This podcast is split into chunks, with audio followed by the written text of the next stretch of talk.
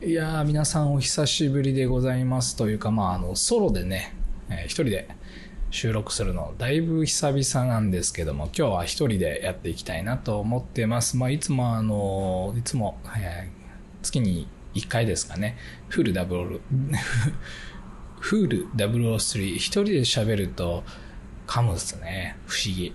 えーフル003っていう、えーサンフランシスコの長谷川と、東京の大阪、ややこしいですね。東京の大阪くんと、え3人でセッションしてます。えーフルデブル3というラジオを、えー月に1回最近は収録して、まあ、中村城の時間でそのものが、それぐらいになっちゃったんですよね。えーで、なかなか一人で撮るモチベーションとか上がってこなくて、まあいつも通りね、やる気がないっていうこと、モチベーションがどうのとかってね、言い訳かましてるに過ぎないんですけど、まあ今日久々にちょっと気分が乗ってるので、一人で撮っていこうかなと、えー思っている次第でございます。ということで、やってまいりましょう。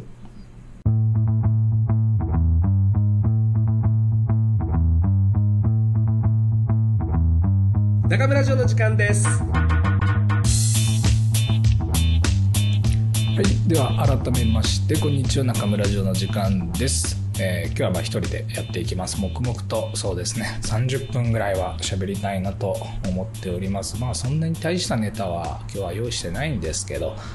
えー今日最初に目録だけ、えーまずですね、ギークステーション、ギークステーションっていう集まりを作ってですね、まあこれ指導までもう少しのとこまで来たので、えーご報告していこうかなと思ってます。で、ギークステーションって何かってこととかね、えーまあこう商売、商売にしていくつもりなんですけど、まあどんなビジネスモデルにしたいかなみたいな話とか、まあその辺ですからね。で、後半に、えー来週僕車を引き取りに、まあ納車があるので引き取りに名古屋に向かうんですけど、まあその時に、え名古屋の鈴木新さんとかね、あと帰り道にちょっとあの神戸の方に寄りましてですね、えーメリケンバーバーショップのオーナー、ゆいのさんにお会いしに行く。行ったじゃなくて、まあこれからなんで、まあそんな具体的な話これできないですけど、まあ行きますよって話かな。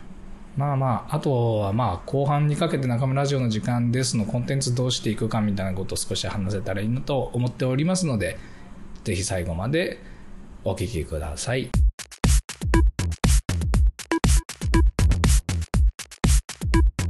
中村城の時間です今日はね、気分が乗ってるんで、こう SE もふんだんに使えたらいいなと思ってます。sound effect ですね、SE。うん。チョキチョキチョキチョキっていうのもね、あ、チョキチョキめんどくさいかな。うん。まあこれで最後になるかもしれませんけど。いやいやいやいやいやいや。まああの、 Geek Station なんなんだって話なんですけど、これあの、以前からやってるヨットクラブですね。朝日ヨットクラブっていうのを作りましてですね。まあヨット買ったのは3年ぐらい前かな。3年、4年までは経ってなかったと思うんですけど、まあそのぐらい前に、えーヨット手に入れてですね、そこからちょっとずつ構想をあのー練っていってたんですよね。ヨットをプラットフォームにして、その物理的なヨットっていうものに集う人たちと一緒に何か新しいビジネスを起こしていきたいなっていうことで、えー始まったんですけど、もう今となってはですね、そのセクション自体がもうヨットにとどまらなくなってきましてですね、まあ今どのぐらいあんのかな。えーっと、ちょっとウェブサイト開いて調べてみますね。結構ね、いろんな方に声かけながら、まあいろんな方っつっても、うちのお客様しかいないんですけど、セクションが今、ヨットクラブ、あとゲーミングクラブ。まあこの2つはどちらもね、えっ、ともうすでに指導してますね。あとアパレルジュエリーっていうことで、これもまああのね、ぼちぼち、えースタートしてます。あとはピストバイクですね。自転車、えシングルバイクっていうね、シングルギアの自転車にハマってる子がいたりとかですね。まあ乗り物好きな人多いので、ビークル系、えー車、バイク、自転車もそういう意味ではビークルの一つだし、ヨットもそうなのかもしれないですけど、まあまあ、主に車とかバイクを中心とビークル系、あとはストックアイデアってことで、これまあ株ですね。株取引とか資産形成とかね、こういうものにすごいこう注目してるうちのお客様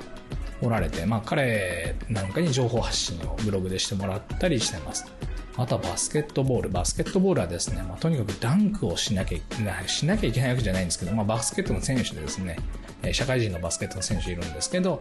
まあ、彼がダンクをね、コンスタントにできるようにっていうトレーニングとかね、その考え方とかね、そういうものをやっている方のブログだったりとか、あとバッティングコーチですね。え、あの、スイングですけど、そのスイングの改善をするコーチングやってる方がいる。まあ、その方の情報なんかも今後は出せたらいいのになと、えー、思って声かけました。あと、まあ、キャンプだとかね、アウトドア系。まあ、この辺はまあ、なんだろうな。もうプロフェッショナルな人がいるわけでもないし、すごい長けてるみたいなことではないんですけど、まあ、楽しみながら、こうね、やってるっていうね、ファミリーキャンプだったりとか、まあソロでもいいし、友達とでもいいんですけど、まあアウトドア系の情報発信、あとはクリエイティブワークスっていうことで、えー、映像だったり、まあこの音声、まあポッドキャストまた別で作ってるんですけど、まあ、主にそうですね、動画、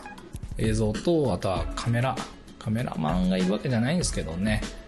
まあ素人に毛が生えたような、こう、ものかもしれないけど、まあ、これどうにかこうね、ビジネス作っていけたら面白いなと思ってます。あとはね、お勉強。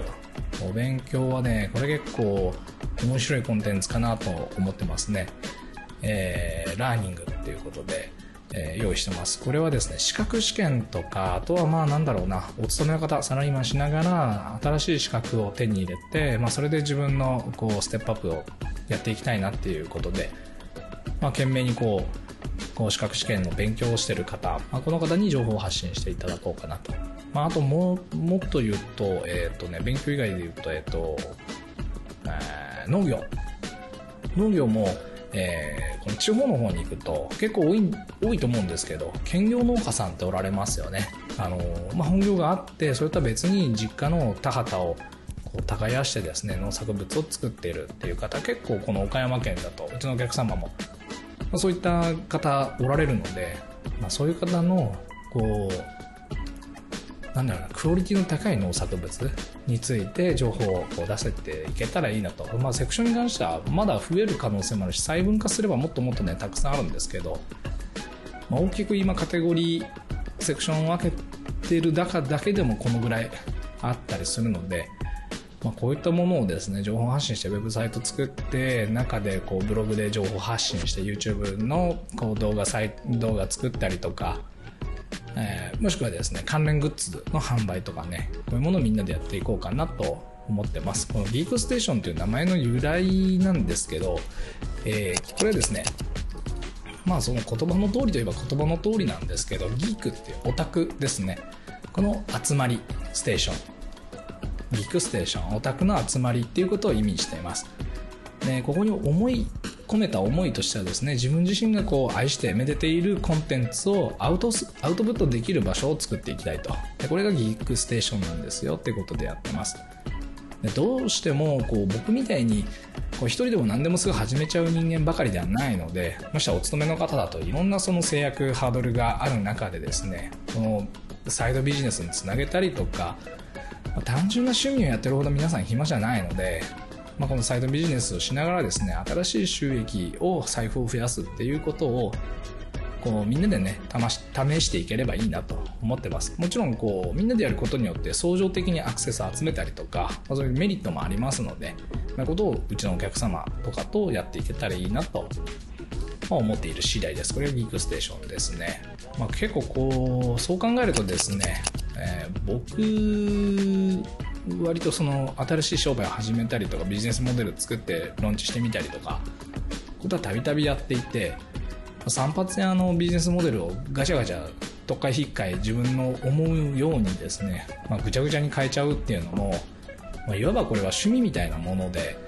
えー、なぜそのようなことをしてるのかっていうともうなんか衝動が抑えきれないというか自分がこうしてみたいなっていう思想に対してですねもうすぐ取り組みたくなってしまうこう多動なところがあるのでまあそういったことで僕自身はやってるんですけどうーん大きな組織とかね、こう、それなりにスタッフがいるとかね、従業員の人たちが何人もいてみたいな組織になってくると、なかなかね、オーナー自身がこうしたいなと思っても、それらをこう、右手、左手、左足、右足を自分の体のように動かす、それをみんなでやるみたいなことって、なかなか簡単じゃないと思うんですよ。で特に僕はすごく難しく感じる。団体競技とか集団行動とかっていうのがもともとめちゃくちゃ苦手なのでこれみんなでやるっていうのすごい苦手なんですけどえー、とそんな苦手だなと思っている人たちも少なからず世の中にはいると思うし会社勤めてても、うん、そ会社勤めてる方々もそれが得意だからやってるわけではないと思うんですよね。なんか無理やりギクシャクしながらでもこう周辺に合わせてるっていうケースあると思うんですけど。うんとそういう環境においてやっている方も今後自分自身でこう思い描いた思想とかを体現してそれらを普及させる活動それが商売でできればいいのになと思ってます。今日ちょっとノイズが多いですね、うん、まあはい。もううるせえなマジでもでねあの人のバイクには文句言うけど自分の車が結構ねうるさいのはあんまり気になってないとかね、まあ、ひどい話ですけど。えー、そういえばですね僕そのボクスター。まあねその音うるさいボクスターですけど先々週末頃にですね追突事故を起こしましてえー、廃車になったわけじゃないんですけど、まあ、バンパーにちょっと傷が入った程度なんですけどもともと売却の予定で、えー、来週ぐらいに預ける予定だった車は傷を入れてしまいましてですねその売却の評価額がもう大幅にね目減りしてしまうっていうえー、まあ、これ自分のこと言うとそうですし信号待ちしてたお相手の方のところに発進で僕追突しちゃったんですけどまあね速度こそね大して出てなかったとはいえ相手の車トヨタの車がですね、まあ、バンパーがと、外れてしまってですねもう落ちるまではいかなかったけど、まあ、ベコンとへこましてしまってですね、まあ、大きな修理になってしまったということがありうんとね携帯見てたんですよね。おそらくちょっとね記憶も曖昧なところがあるんですけどまあおそらく携帯見てたと思います。で携帯見てあ隣、えー、と2車線の僕右側行ったんですけど隣の車が発進してったんで一緒になって出ちゃったんですよね。でパッと携帯下ろして前を見たのもその時は時すでに遅しですね。まあ、あの車前の僕の車列の方はですね全然動いてなくて前の車に突っ込んでしまったと。でお相手の方めちゃめちゃいい人っていう言い方がね適切かどうか分かんないですけどもういよいよこんなのとか言いながら言っちゃいそうになったんですけどどう見てもバンパー外れてたのでこれちょっとまずいですねっていうことで、まあ、警察呼んで、え、近くの修理工場持ってってでやっぱりこう事故の処理をねしてもらったという経緯になりましたんで、まあ、その自分の車売却が前倒しになって、まあ、修理も兼ねてやんなきゃいけないので前倒しになって今も僕レンタカーでいるんですけど、えー、新しくモデル3、えー、テスラのモデル3をついに、えー、購入しましてですね、3月の26注文したのかな。まあ、あの、このラジオを聴いてるだけじゃない方なんかご存知の方も多いかもしれないですけど、ついにね、もうあれだけ散々テスラ、テスラ言ってた僕もですね、実際にテスラを買うことになりました。だけど、あんまりね、自分が事故を起こした直後で、もう浮かれてられないというか、どっちかっていうと結構緊張感あるんですよね。名古屋まで取り行くんですけど、あ結構ね、ストレスだなと思ってます、今は。もう長距離運転するの嫌だなと、ちょっとどっかで思ってて、もう疲れ出さないように、今週いっぱいはですね、この週末はしっかりこう疲労を抜けるように睡眠しっかりとっていけたらいいなと、まあ、思っておりおりますが、えー、その名古屋に行ったタイミングで、えー、ゴールドシザーズの鈴木新さんにお会いしてこようかなと思ってます。えー、鈴木さんとの出会いはですね、えインランドっていうイベントを岡山の小島で、えー、友人たちとやりましたで僕も参加させてもらったんですけど中村商店を始めたか始めるちょっと前かな。なんかちょっとそこら辺記憶曖昧なんですけど、まあ、始めたばっかりぐらいかな。やってたはやってたかもしれないですね。まだそんな自分のコンテンツもそんなないその商品もそんなになかったです。エプロンとかあと本当初期の初期に出してたカッティングケープが4種類ぐらいかな、うん、ぐらいを引っ提げて一緒にイベントやったんですよね。そのイランドっていうイベント何かっていうとアーティストとか DJ あとまあ僕みたいに業務用品作ってるやつあとクラフターですね。えー、まあなんかそういういろんなそれぞれの特技を持ち寄って一つのイベント会場でこう来た人たちに目に触れてもらう。なんかこう主体は何かっていうよりはみんながそれぞれ主役でありみんながそれぞれサブでありみたいな、まあ、そういうイベントをやったんですよね。今聞くとそんなに不思議なイベントじゃないはずなんですけどもうこれもう本当かれこれ10年まではならないにしても2004、えー、2014年とか15年かなそのぐらいだったと思うので、まあ、当時はまだまだですね、まあ、全国的に見てもまだ珍しいイベントでコンセプトとしてはもう面白い超面白いことやることになるなと思ってたんですけど、まあ、そんなことをですね聞きつけてくれて SNS、Facebook かな当時、まあ、その鈴木さん名古屋の鈴木さんとあとは広島から芦田さんって言われるねサロンドエースの芦田さん。このお二人がですね僕同い年なんですけど聞きつけて、えー、岡山までしかも岡山の駅から言うとどうだろうな。電車さらにそこから鈍行電車に乗り換えて1時間かかねえか。30分40分ぐらい。さらに駅から徒歩でみたいなね、まあ、すげえ偏僻なところでイベントやったんですけど結構人集まってくれてですねそうやって他県からも人が来てくれて。その鈴木さんだったりとか芦田さんとかっていうのはね来ていただいてめちゃめちゃ嬉しかったですね。同業者の人にまあこういうイベントをですねなんかお披露目できたことだったりとか、そのバーバーの持ってる可能性みたいなところをですね、ちょっとこう、垣間見てもらえたっていうのはね、めちゃめちゃ嬉しかったですね。僕も当時そのイベント出た時は、どちらかというとその中村商店っていう物品販売やってる人間っていうよりは、えー、バーバーとして、一利用者として行きました。なので、顔剃りもしてましたね。あの、もちろんイリーガルですけど、えー、バーバーチェアを持って行って、そこで、えー、ヘアスタイリング、スタイリングとこう顔剃りのサービスみたいなもの、え、やってました。あの、もちろん無料なんですよね。お金を取ってやってたっていうことではなくて、体験として、え、やっていただいたっていうことで、まだバーバーがどうのこうのとかってね、言われては、自分の中で言われていた時期なんですけど、世間的にはまだまだですよね。当事者自身もそういう自覚がなかったような時期だったので、まあ、そういった中でこうお越しいただいてめっちゃ嬉しかったですね。まあ、そこからもう面だと僕は思ってますんで、鈴木さんも今ね、店舗数何店舗になったのかちょっとよく知らないですけど、まあ、いっぱいスタッフもいて、店舗もあって、で、飲食店なんかもね、確かやってるっすよね、一緒に。洋服とかね、そのスタッフの人がやりたいなって言ったことを、このサブカルチャーみたいなところも一緒に織り交ぜてバーバーっていうものを表現していったりとかっていうね、まあ、そういった活動に今、鈴木さんなんかなっていて、うん、なんかそこら辺をね、